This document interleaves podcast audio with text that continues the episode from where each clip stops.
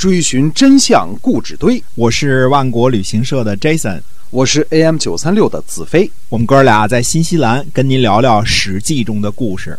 各位亲爱的听友们，大家好，欢迎回到我们的节目中，《史记》中的故事啊。我们这个节目呢是由新西兰万国旅行社的 Jason 为您讲的。在上一集呢，我们讲了春秋和战国的区别啊。那么今今天呢，我们继续来跟你讲，还有一些个其他什么样的区别？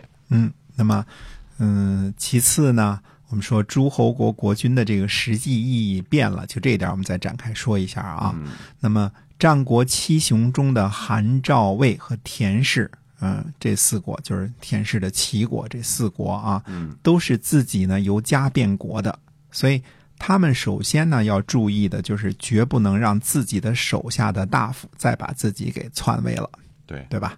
嗯，诸侯的军权呢大了，而且是绝对意义上的家天下，他们对于自己手下的大夫的掌控呢更加严格了。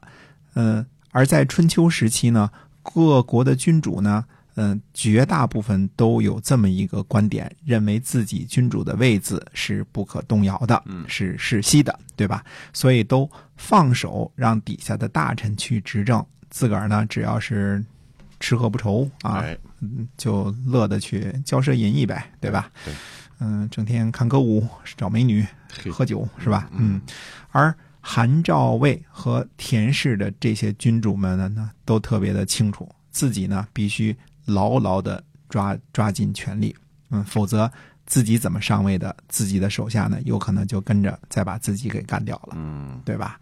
所以春秋时期的政治呢，叫政由方伯啊。那么战国时期呢，则绝对是国君说了算了。嗯，等到战国末年的时候，七雄呢，在政治意义上呢，都是同类了，就是大家这方面都是差不多了。所以秦灭六国呢，相当于合并同类项啊，嗯，这个意思啊。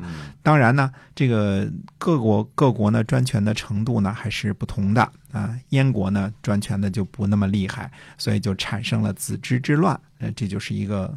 反规律的一个现象啊，呃，因为燕国的本质呢和这个田氏的齐国和韩赵魏呢还是不同的啊，他们没有经历过一个艰苦奋斗的这个呃由家篡国的这个过程嘛，对吧？楚国呢，呃，也是比较传统的，基本上还是维持了春秋那一套。嗯，注意啊，这个地方特别诡异的是，在春秋时期被当做蛮夷代表的这个楚国啊。嗯，到了战国时期呢，反倒是把春秋那一套制度呢保持的最好的一个国家，贵族啊什么这些啊，所以楚国呢，呃，地域最辽阔，人口最众多，最后呢还是成了一个弱国。嗯，在春秋时期呢，呃，楚国的军权算强的，相比较来说啊，对，嗯，那么。呃，可以和晋国为首的这个集团抗衡，但是到了战国时期呢，比较来说算是弱的。这个很可能是楚国被动挨打的原因之一啊。要知道啊，这个楚国在灭了越国之后啊。呃，几乎占有了大半个中国，嗯，其中呢还包括原来自己就可以成为霸主的吴国和越国，就是江苏和浙江啊，都属了楚国了，对吧？就等于整个南方加上一部分的北方都是楚国的，这个领土面积十分的辽阔啊，人员众多。对，哎，七雄之中呢，最大的变种是秦国。嗯嗯，在秦献公之前呢，秦国。也都是春秋那一套啊，而且呢是执行的比较歪歪扭扭的，所以呢，呃，越来越弱，越来越弱。但是秦献公之后呢，就是一百八十度的大转弯，成为了最最强势的君主了。特别是商鞅变法之后，对以法律的这个形式呢，呃，固定了这个军权的至高无上啊，这个呃，变成是呃。我们以后还会讲啊，这个讲到这个商鞅变法的时候，会仔细分析这一下这这个故事啊。就是是商鞅变法呢，使得这个政治层级变成了国君和太子是第一层的，之后呢是法，法下边是所有的大臣。这个变化是呃政治意义是非常非常大的，它为这个集权制呢呃。这个奠定了很重要的基础。嗯嗯，那么再次一方面，我们讲春秋和战国的区别呢，就是讲一讲这个呃名义方面的啊。在春秋时期呢，诸侯名义上都尊奉周王室为正统，嗯，就连这个蛮夷的楚国、吴国、越国，虽然有一个王的建号，但事实上呢，也都是尊王的。在各个诸侯国呢，所有的大夫呢，也都尊奉一个名义上的君主，嗯，哪怕是像鲁国的季氏、齐国的田氏也是如此，因为说话的时候就是说这个寡君怎么怎么样，对吧？寡君让我来怎么怎么样对啊，实际上跟寡君都没关系啊。而战国时期呢就不然了，首先是呢各个诸侯呢，呃。根本就不尊奉周天子了，嗯、然后半道的时候呢，都纷纷自己封王了，要和天子呢平起平坐了。哎所以春秋时期最主要的政治形式呢，叫霸主政治。霸主啊、嗯类似于联邦制啊。那么军力强大的这个晋国和楚国呢，包括后来的吴国和越国呢，最高的理想就是当个霸主啊。所以，呃，没有人说想超越这个政治理想，把周天子取而代之，就没有人萌生过这种念头。对上次我们批判过，说这个，呃，为什么说这个孔子遗嘱是假的？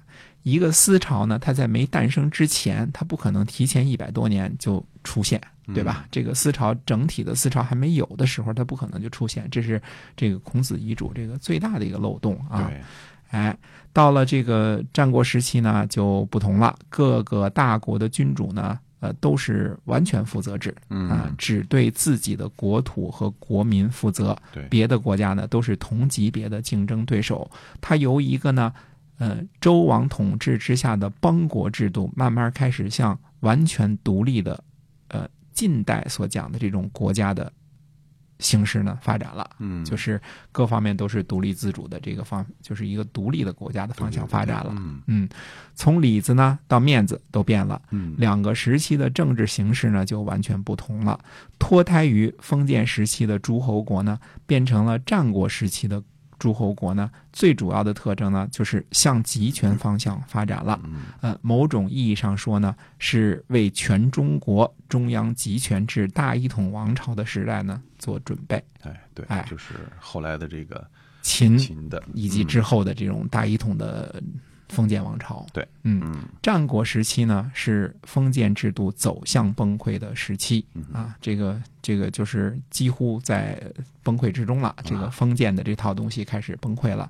秦之后呢，虽然封建这种形式还嗯经常存在啊，这个什么事情都有反复嘛。但是在秦之后的所谓的封建和周的封建的本质嗯已经完全不同了。